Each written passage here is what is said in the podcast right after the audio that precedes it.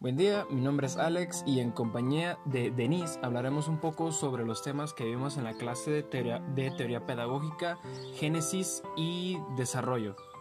Eh, vamos a comenzar por el panorama histórico, cultural y científico de la antigüedad clásica y helenística. En todo este contexto se lleva a cabo en Grecia, o la mayor parte de. Los griegos eran buenísimos para todo, además de lograr transformar la mecánica como ciencia. Todos eran sumamente inteligentes. Recordemos que de Grecia salieron muchísimos filósofos conocidos y que, han dejado marca hasta el sol de hoy aunque esto se debe a que constantemente tenían conocimientos sobre la cuestión que trabajaban, ya que estudiaban todo lo que tuvieran a la mano. Y está bien, de hecho puede servirnos en nuestros días tener un poco de conocimiento sobre lo estudiado, y que la verdad no está nada mal. Eh, vamos a seguir con Génesis del pensamiento pedagógico griego, Homero Educador. Homero Educador es en pocas palabras el... Eh, el patrón, por así decirlo, de la educación, ya que se considera como el primero y más grande educador de la humanidad griega. No solo para él, sino que para toda la comunidad griega de, de la educación. Era sumamente importante, era fundamental para la sociedad. Al fin y al cabo, era la base del pueblo griego, después de todo. Seguimos con aparición de la escuela, el aporte innovador de los sofistas, el oficio del profesor. Los sofistas tuvieron un gran avance para la educación en aquella época. Incluso se le llamaba creadores de la pedagogía. Para ellos era sumamente importante la educación en las personas, conforme la paideia y el arete. Tuvieron grandes antecedentes históricos de desarrollo sociales y culturales. Pues la verdad es que sí, era...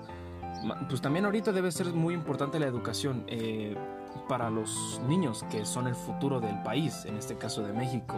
Así que yo apoyo esta, esta noción sí o sí, la verdad. Seguimos con el pensamiento de los maestros de la tradición clásica como antecedentes para la configuración de la teoría de la educación, Sócrates, Platón y Aristóteles.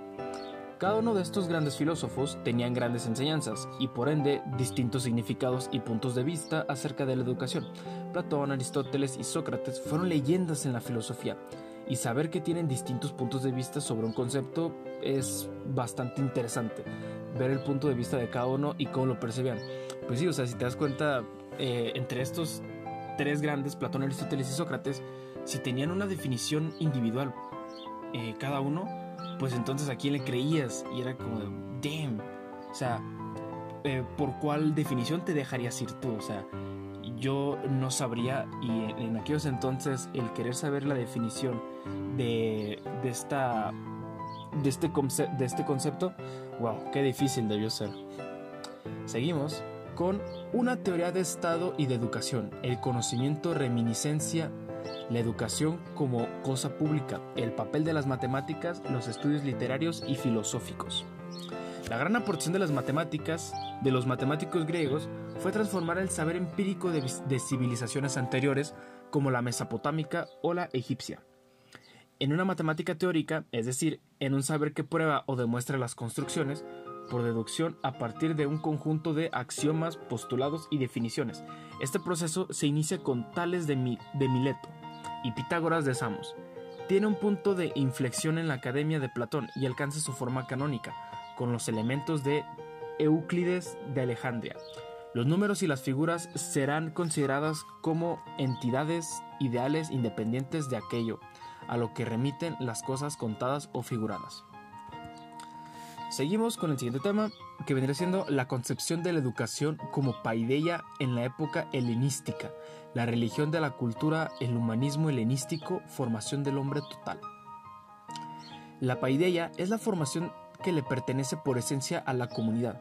La paideia era el, era el término utilizado por los antiguos griegos para educar a sus infantes. Es la pedagogía utilizada en los principios de la educación. Los griegos creían en muchos dioses, su religión era politeísta. Sus divinidades poseen apariencias humanas, siendo portadores de tanto, de tanto virtudes como defectos. Pero a diferencia de los hombres, estos eran inmortales. Continuamos con panorama histórico-cultural y científico de la Edad Media. En la Edad Media sucedieron grandes cosas y cambios, más que nada en el apartado histórico, científico y cultural. Desde guerras por la caída del Imperio Romano, invasiones, hasta que la cultura se vuelve sumamente importante para tal época. Diferentes lenguas por conocer, el cómo cambiaron el latín por lengua romance como su lengua natal. Nos continuamos con de la paideia humanística a la paideia cristiana. Agustín de Tapaste y la transmisión del saber. Hubo dos métodos de aprendizaje, o mejor dicho, enseñanzas, la paideia humanista y la paideia cristiana. Estas fueron cambiando una por otra y consistían de maneras un tanto distintas y un poco difícil de, explicar, vaya.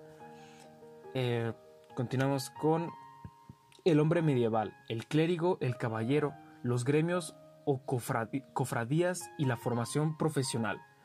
El hombre medieval, eh, perdón, el clérigo podía ser obispo o monje, habitaba generalmente en claustros o en las catedrales, cumplían una función académica pero también de guiatura espiritual. El caballero o señor era un propietario que por voluntad del monarca recibía una propiedad que debía proteger y que servía como unidad de población para asegurar la soberanía del, del Estado. Génesis sociohistórica de las universidades, la organización de los estudiantes y de la institución. La educación puede ser pública o privada, y su finalidad es el logro de los aprendizajes y la formación integral de sus estudiantes. El órgano de la dirección es el órgano rector de la institución educativa. Es el responsable de planificar, organizar y evaluar de manera compartida la gestión de la educación educativa. La plana docente está organizada en un orden jerárquico. Los estudiantes son los que constituyen los elementos centrales del proceso educativo y alrededor de ellos se realizan todos y cada uno de los procesos técnicos, pedagógicos y administrativos de la institución educativa. Continuamos. El pensamiento filosófico, teológico y sus implicaciones en el campo educativo. Tomás de Aquino y el problema de la comunicación docente. Escolástica, la lectio y los autores. Tomás fue formado por Alberto Magno, uno de los principales maestros escolásticos, gracias al cual conoce la doctrina filosófica de Aristóteles, lo que hace a Tomás cristianizar al filósofo griego, es decir, va a pensar la fe cristiana a la luz de las categorías filosóficas de Aristóteles. Dos elementos quisieran rescatar en este, este primer momento. El primero de ellos es que es lo que se conoce como la teoría gilemórfica esta palabra griega significa materia y forma o alma. La teoría ilemórfica aristotélica afirma, entre otras cosas, que la persona humana se conoce, se compone de un cuerpo y de un alma, es, es una antropología unitaria. Continuamos con los intelectuales en la Edad Media, el primado de la fe sobre la razón, la concepción del mundo con fundamento en la filosofía teológica, teología de la época. La relación del cristianismo con la filosofía viene determinada ya desde sus inicios por el predominio de la fe sobre la razón. Esta actitud queda reflejada en el credo, en, el credo ut intelligam de San Agustín Tributario. En este aspecto del credo quia absurdum est de Tertuliano y que se transmitirá a lo largo de toda la tradición filosófica hasta Santo Tomás de Aquino quien representará la relación entre la fe y la razón, dotando a esta de una mayor autonomía. Versión cristiana del humanismo pedagógico, Erasmo y Lutero. La inquietud religiosa del Renacimiento tenía mucho, tenía mucho de positivo. Si desembocó en la reforma luterana, poesía, sin embargo, gérmenes capaces para haber hecho alborear un mundo transformado en la luz de Cristo, uno de los hombres más exigentes en reclamar reformas para el logro del espléndido humano cristiano fue Erasmo. Él supo decantar lo propiamente cristiano, aunque no con la precisión y profundidad de un teólogo.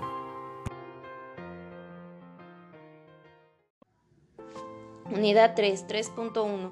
Panorama histórico, cultural y científico en el Renacimiento y Humanismo. El humanismo fue una escuela del pensamiento que se originó en el periodo renacentista y que se caracterizó por una vuelta o revisión del pensamiento y las letras clásicas de la cultura recorromana. El Renacimiento es una etapa histórica posterior a la época medieval y sus características principales pueden surgir de las artes, las ciencias y el pensamiento crítico. En ese sentido, se puede decir que el Renacimiento fue un periodo específico en la historia y en el humanismo fue una corriente intelectual que nació en ese periodo. El humanismo fue el movimiento intelectual surgido en el Renacimiento de los siglos XIV y XVI que reivindicaba el pensamiento racional propuesto en las antiguas civilizaciones griega y romana. En esta interpretación de la realidad fue una manera de deslatrarse del pensamiento medieval, también conocido como la Edad Oscura. Debido a, debido a que fue una época en la que todo se indició, el de pensamiento científico o racional fue, fue descartado, mientras que se exaltaba el valor de la religión, los textos sagrados y la teología. El humanismo promueve un rescate y revisión de la literatura filosófica y deberes heredados de los griegos y los romanos, a quienes se consideraban canones de los pensamientos racional, las ciencias y las artes. En neoplatonismo, la filosofía estoica, los mitos griegos y los romanos tuvieron un papel fundamental en el pensamiento humanista. El Renacimiento fue un periodo histórico que abarca los siglos XV y XVI, en el cual se suscitaron grandes transformaciones estéticas, intelectuales, científicas y culturales que marcaron al fin del oscurantismo que prevalecieron durante la Edad Media y a su vez fueron una transición hacia la Edad Moderna. Durante el Renacimiento tuvo lugar el surgimiento de la escuela de pensamiento llamada humanismo, que tuvo una gran influencia de todos los ámbitos del saber. De esta forma, la vuelta a las grandes obras y pensadores griegos y romanos se vieron reflejada en la pintura, las letras, las ciencias, la política, entre otros. El renovado interés en el ser humano trajo consigo el estudio de, su escritura física para una mejor comprensión en su funcionamiento. En, 1543 fue publicado De Humanis Corporaris Fabrica, un compendio ilustrado sobre la anatomía humana en el médico flamenco Andrés Besalio considerada una de las obras más completas de su tipo. También hubo avances en la astronomía, impulsada por Nicolás Copérnico y su teoría del movimiento de los planetas alrededor del Sol y las ciencias exactas gracias a Francis Bacon y su teoría de empirismo y la evidencia científica como herramienta de conocimiento. 3.2 la génesis de la modernidad, los nuevos ideales de vida, Pico de la Miranda y la dignidad del hombre, Tomás Campanella y la utopía pedagógica. Génesis de la modernidad. La palabra moderno empezó a usarse a finales del siglo V para,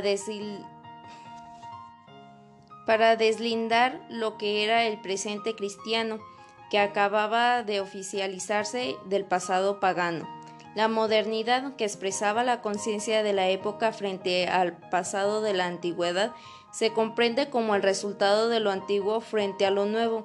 Esto no es algo válido cuando nos referimos al Renacimiento, que marca para nosotros el comienzo de la Edad Moderna, sino que es un fenómeno que aparece en la Europa, Europa cada vez que se forma la conciencia de una nueva época.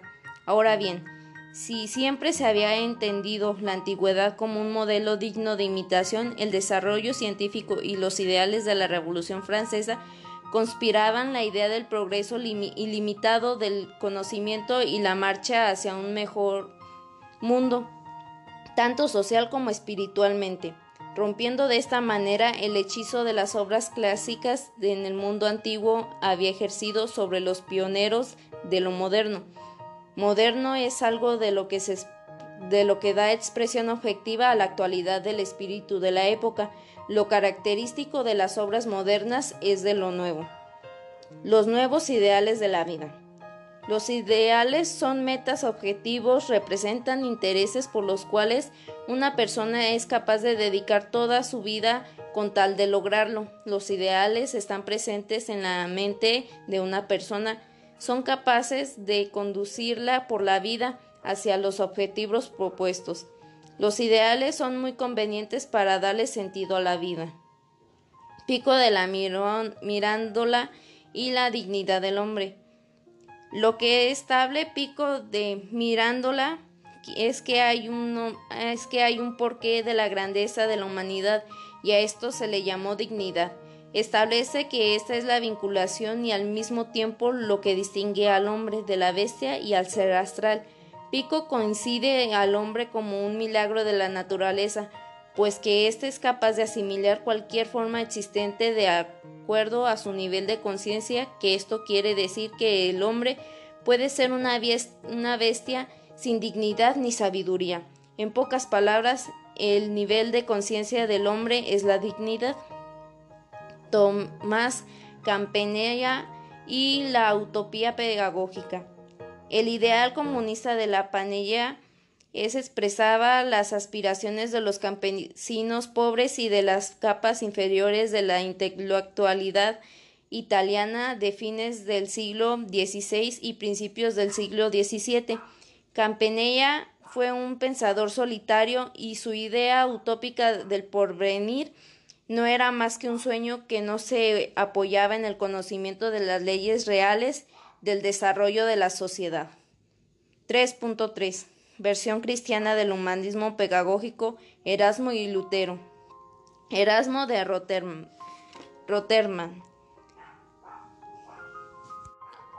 La inquietud religiosa del Renacimiento tenía mucho de positivismo. Si desembocó de la reforma luterana, poesía, sin embargo, gérmenes capaces para hacer hecho alborotear al mundo transformado en la luz de Cristo uno de los hombres más exigentes en reclamar reformas para un logro del emprendido humano cristiano fue Erasmo. Él supo decantar lo apropiadamente cristiano, aunque no con la precisión y profundidad de un teólogo. Martín Lutero esta es una de sus frases. El justo vive de la fe, lo que salva no solo de los actores exteriores, sino de la fe de Cristo. La, la, la rebelión de Lutero comienza hacia 1517 y ya la Convención de Angusburgo fueron redactados los principios fundamentales del protestantismo frente a la doctrina romana, niegan la autoridad del Papa, del, del concilio y de los padres de la Iglesia. Solo admiten que fuente de la fe religiosa el Evangelio, pero este interpretado de acuerdo con las de la conciencia de cada individuo, según el sentido de la expresión libre examen. El hombre, esencialmente malo, no puede contribuir a la salvación del mundo ni a la propia, por otro medio no sea su propia fe. 3.4 Reveláis y la crítica de la enseñanza escolástica, Montaigne y el individualismo pedagógico. Reveláis y Montaigne, fueron dos máximos escritores franceses del siglo XVI. Se ocupaban de cuestiones pedagógicas. Ambos proponen un individualismo total parecen ignorar todos los problemas políticos y sociales, lo que, lo que fuera la importancia del desarrollo individual en concordancia con el discurso progresista que sostuvo la industrialización y sus, derivaciones ideológicas capitalistas. La obra de Revelais La obra más importante de Revelais, Gargantúas y Patagrel es una novela pedagógica, ironías en la que plasma sus ideas de la educación. Gracias a esta novela que escribió, puedo compartir la sagacidad, gracia e ironía, los defectos de la enseñanza de su tiempo, hizo ver las necesidades de vincular la, la, didáctica a la observación de los hechos y al estudio de la naturaleza. Montaigne es un espíritu refinado y aristocrático. Está empapado de las lecturas clásicas, no utilizada en ejercicios retóricos.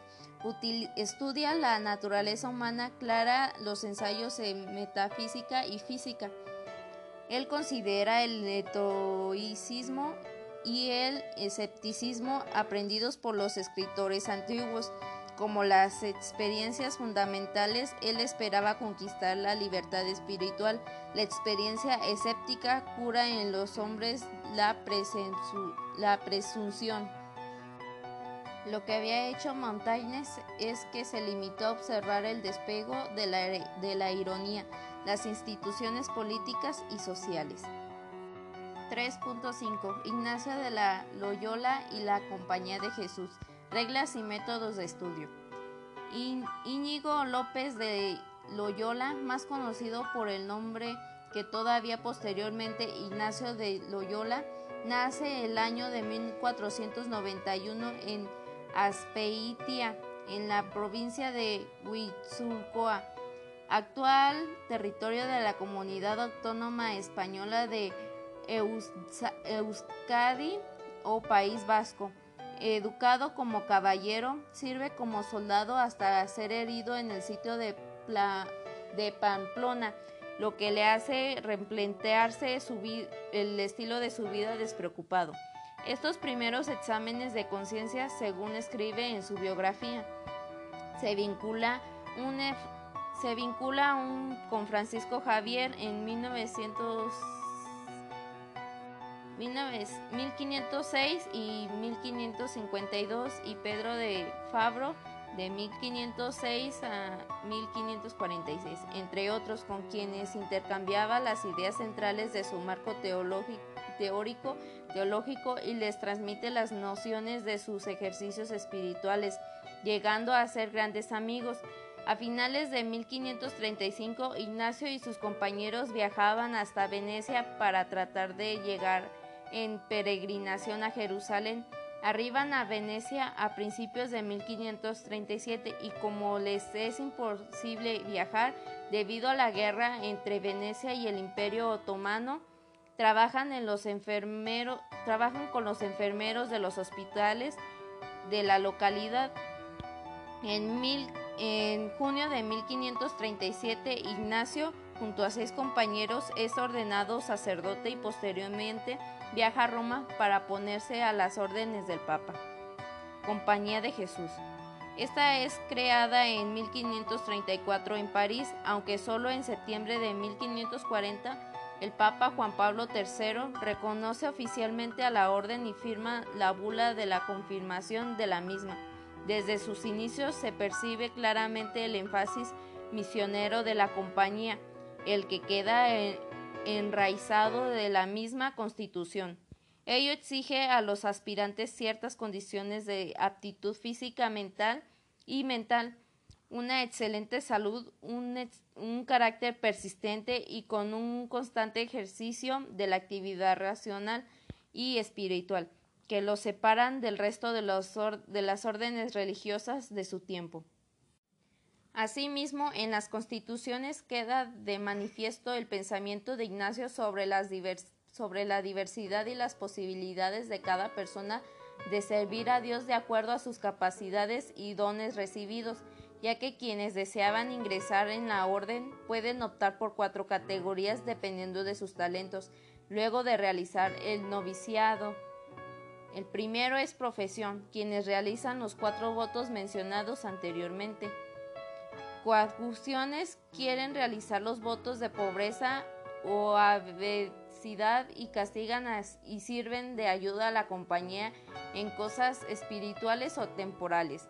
Escolares, los que muestran habilidad por los estudios, pueden, luego de ser letrados, ingresar a la orden, de, a la orden como coadjutores o profesos, y aquellos que la, que la compañía Luego de los exámenes iniciales, toma como intermediados o indiferentes dado que no se ha determinado aún para cuál de los grados Dios cuál de los grados dichosos sean más idóneos su talento. Otro de los elementos que los compañeros comienzan a desarrollar en ese periodo es la producción literaria. Interés en, en, este periodo se manifiesta a través de la comunicación escrita que, por insistencia de Ignacio, mantenía a los integrantes de la compañía, principalmente comentando su trabajo en los territorios en los que se, se, encuentra, se encuentran esta correspondía en los integrantes de la orden y sus superiores se mantienen durante el tiempo y de importancia. 3.6 El hombre del Renacimiento, humanista, príncipe cortesano. Giordano Bruno como símbolo del final de una era. El Renacimiento fue el fruto de la difusión de las ideas del humanismo, que determinaron una nueva concepción del hombre y del mundo planteó de una nueva forma de ver el mundo y al ser humano el interés por las artes, la política y las ciencias. Humanista. En este era representantes el movimiento que nace en las ciudades estado, ciudades estado italianas como Florencia, Venecia, etc., que quisieron reconstruir el esplendor grecolatino. Pretendía romper con la tradición medieval en todos los órdenes el pensamiento, la literatura, las artes, la vivienda religiosa, la política, entre otros. Los humanistas consideraban la cultura medieval como un periodo oscuro y decente debido al abandono de la claridad y elegancia de los modelos literarios y artísticos de la civilización grecorromana.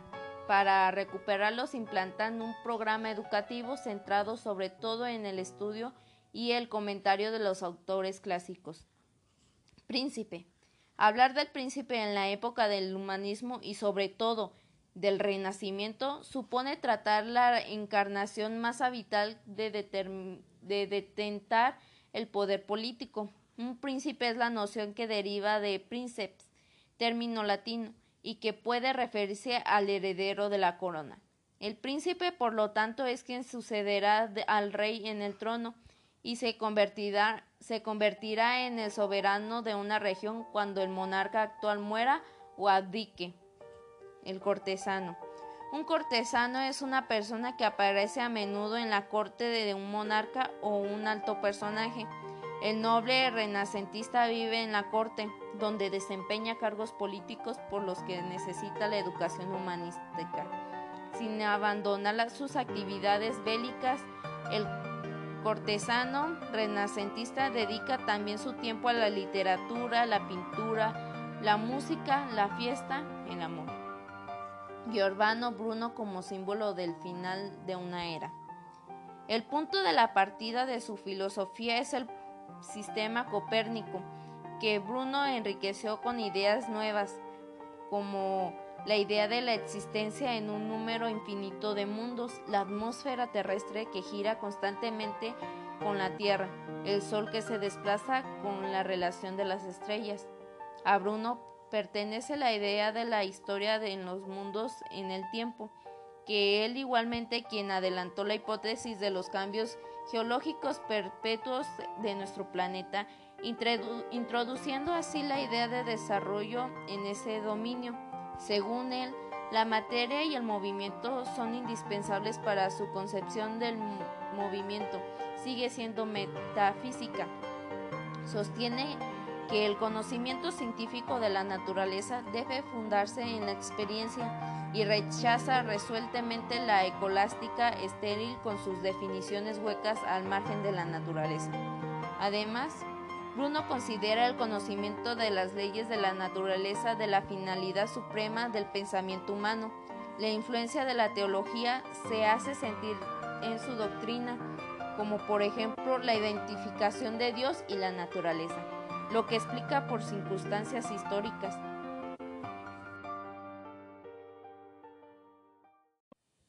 Unidad 4. Pensamiento pedagógico en los siglos XVII y XVIII. 4.2 Una nueva cosmología y una nueva concepción del mundo, la revolución copérnica, la ciencia como problema de método.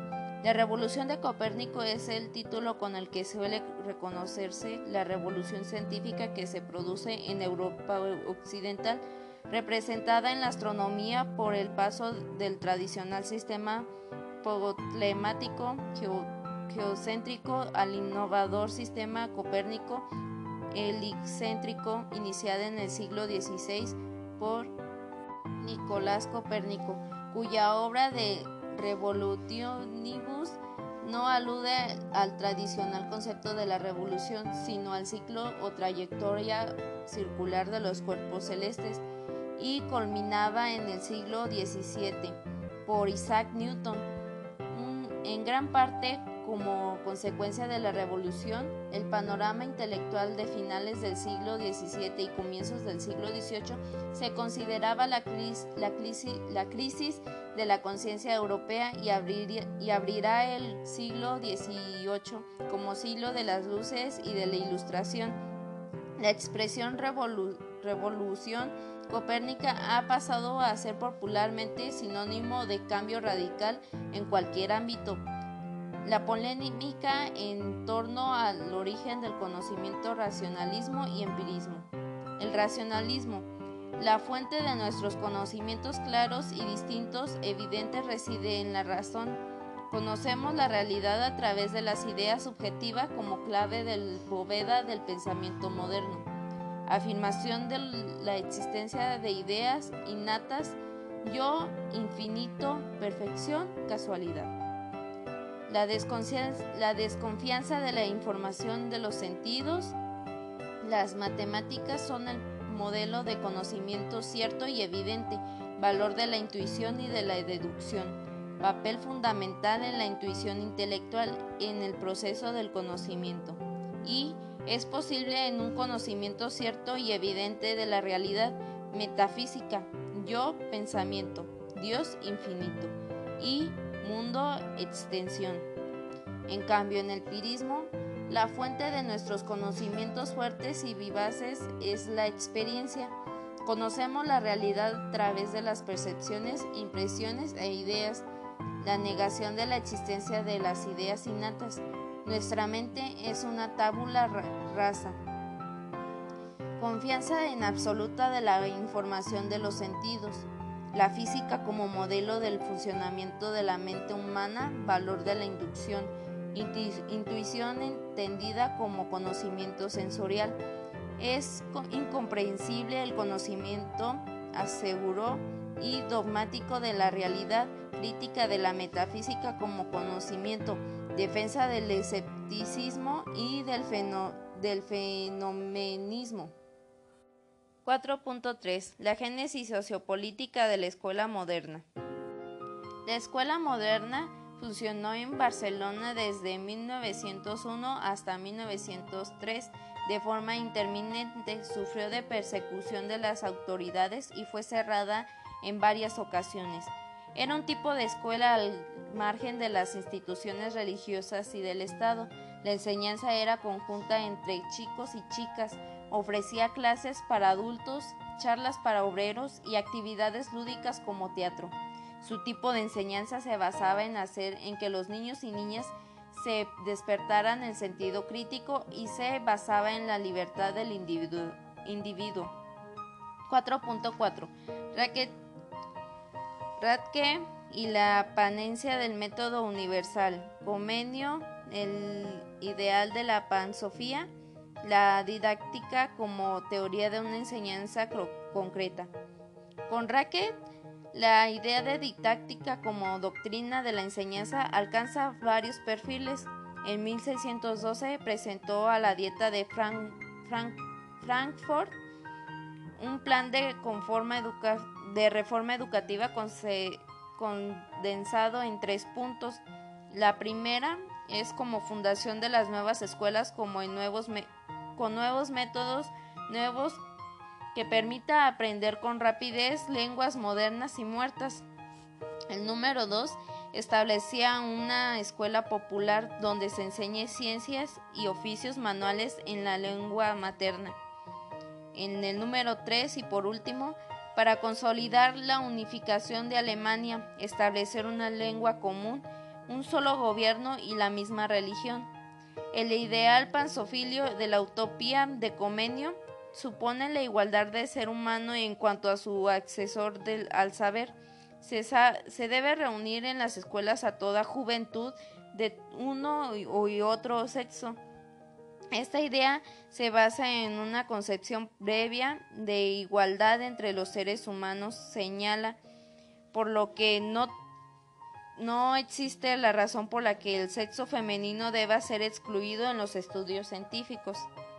4.5. El aporte de Rousseau, Naturaleza humana y sociedad, libertad natural y contrato social, una teoría de la educación natural. La sociedad eh, para Rezau, una existencia condenada a auxiliar en el, concurso, en el curso de evolución histórica, distinguiendo en ella las nociones de bien y principios de justicia aplicados a la naturaleza humana. La educación, pensamiento clave que en la obra reusoniana nos sirve para reflexionar sobre los estados del hombre, especialmente los referentes al niño y su crianza se debe buscar y o reencontrar el instinto feliz que todos abandonamos a medida que estamos viviendo en la comunidad. Unidad 5. Sistematización pedagógica y sociologismo en el siglo XIX. 5.2. La pedagogía como ciencia experimental, Lai y Neumann. El origen de la pedagogía experimental se ubica en Estados Unidos durante el, año de 1822, gracias a la coordinación de J.C. Stanley. En término como tal, fue acuñado en la Alemania por J.M. Lay y A. Newman en 1905, quienes publicaron Pedagogía Experimental con el objetivo de estudiar al niño en todos sus aspectos.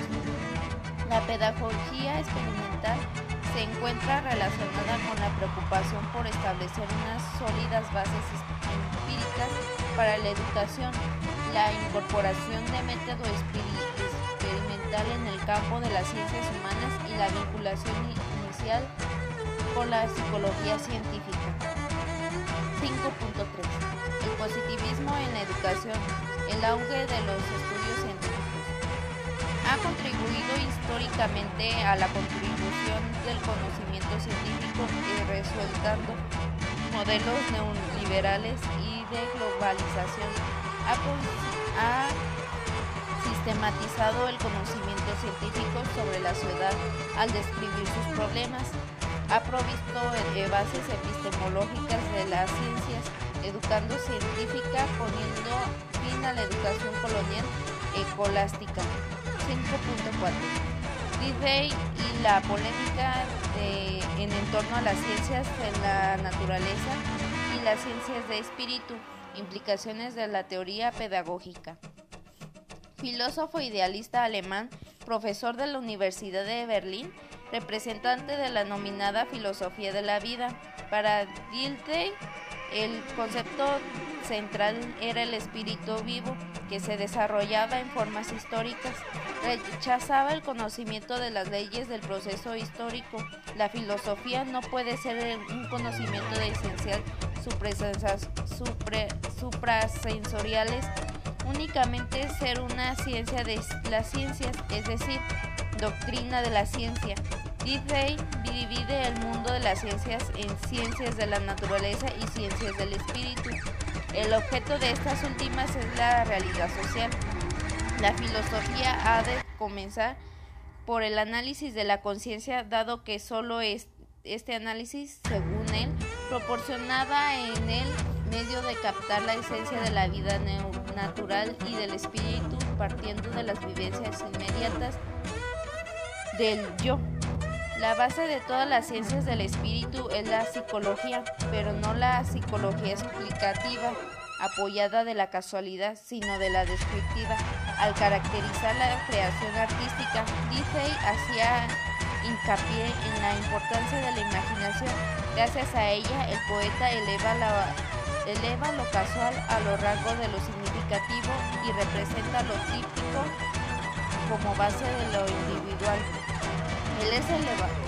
Él es el, labón del enlace entre la filosofía y las ciencias, y las ciencias históricas, forma, según dice, y la teoría de la interpretación o, neo, o hermenéutica.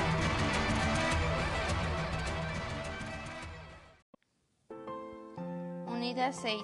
Aporte de la teoría de la educación de los movimientos pedagógicos fines del siglo XIX y comienzos del siglo XX. 6.2. La educación, la era de la educación y la crítica de la escuela tradicional. La escuela tradicional en el siglo XVII en Europa en el surgimiento de la burguesía y como expresión de modernidad, la capacitación de los elementos que intervienen en el proceso educativo no define sustancialmente en la postura sostenida por, Comenio y Raticius en este modelo el contenido viene dado por los contenidos y valores acumulados por la sociedad y las ciencias como verdades acabadas, todo lo cual aparece divorciado de las experiencias y realidades del alumno y, del contexto, y su contexto, conteniendo representados en el, en el maestro.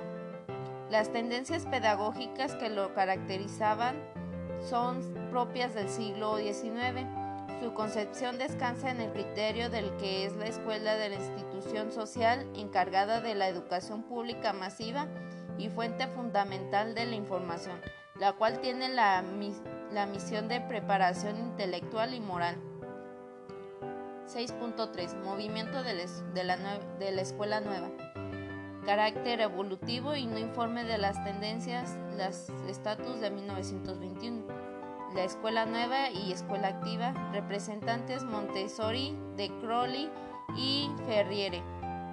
La Escuela Nueva tiene su origen entre los fines del siglo XIX y principios del siglo XX como crítica de la escuela tradicional y gracias a profundos cambios socioeconómicos y la aparición de nuevas ideas filosóficas, psicológicas, tales como las corrientes empirísticas, positivistas, pragmáticas que se concretan en las ciencias. Este concepto pedagógica, cuyo progenitor fue Dewey, 1959 y ah, digo 1859-1952 en Estados Unidos, centra el interés en el niño y en el desarrollo de sus capacidades lo conoce como sujeto activo de la enseñanza y por lo tanto el alumno posee el papel principal en el aprendizaje. El otro elemento que identifica esta tendencia pedagógica es que la educación se considera como un proceso social y para asegurar su propio desarrollo, la escuela prepara, para el, prepara a el niño que viva en su sociedad y ella misma se concibe como una comunidad en miniatura en la que se aprende haciendo. Su método educativo se basa en que el alumno obtenga experiencias, experiencias directas que se le planteen un problema auténtico, que estimule su pensamiento, que posee información y haga conversaciones que las, que las soluciones se le ocurran al alumno y tenga oportunidades para comprar sus ideas, comprobar sus ideas. Estas tendencias pedagógicas provocaron un giro sustancial en la pedagogía de la e-, época y tuvieron repercusiones en todo el siglo entre las entre ellas Rodríguez allí incluye la aparición de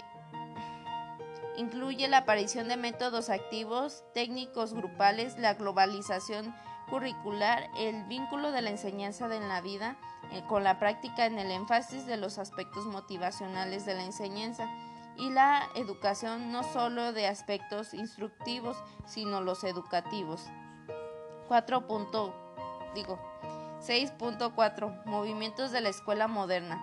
Freinet critica la escuela nueva, propuesta de una escuela popular y moderna, fundamentos teóricos, concepción de trabajo educador.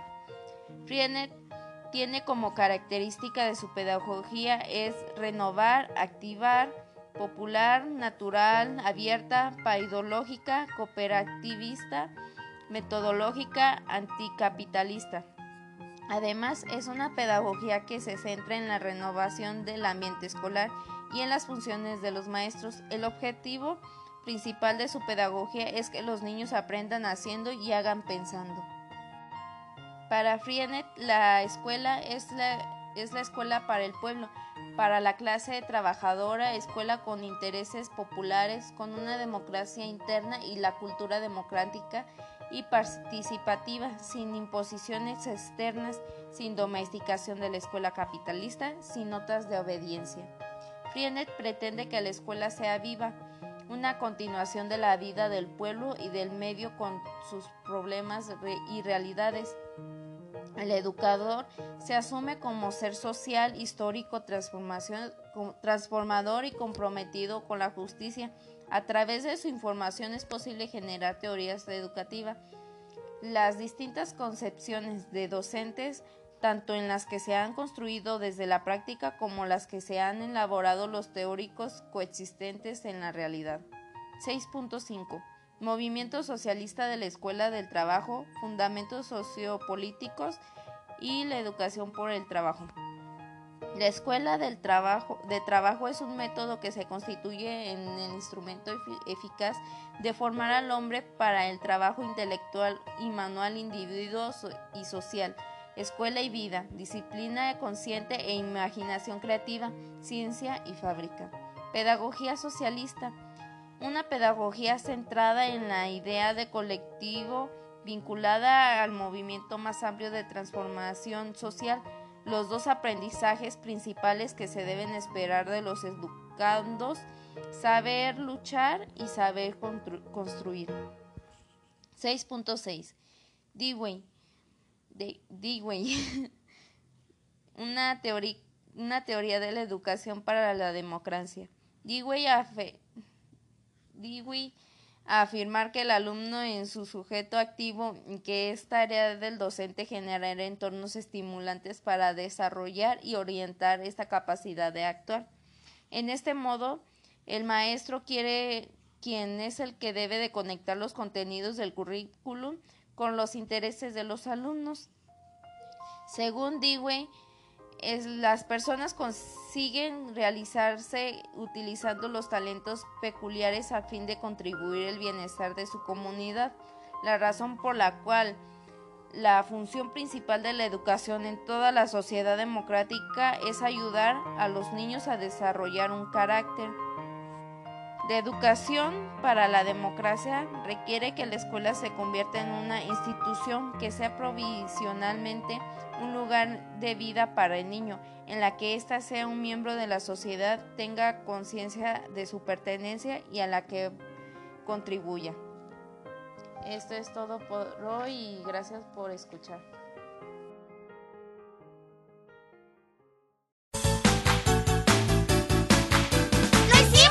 lo hicimos! ¡Lo hicimos! ¡Sí! ¡We did it! ¡Lo hicimos!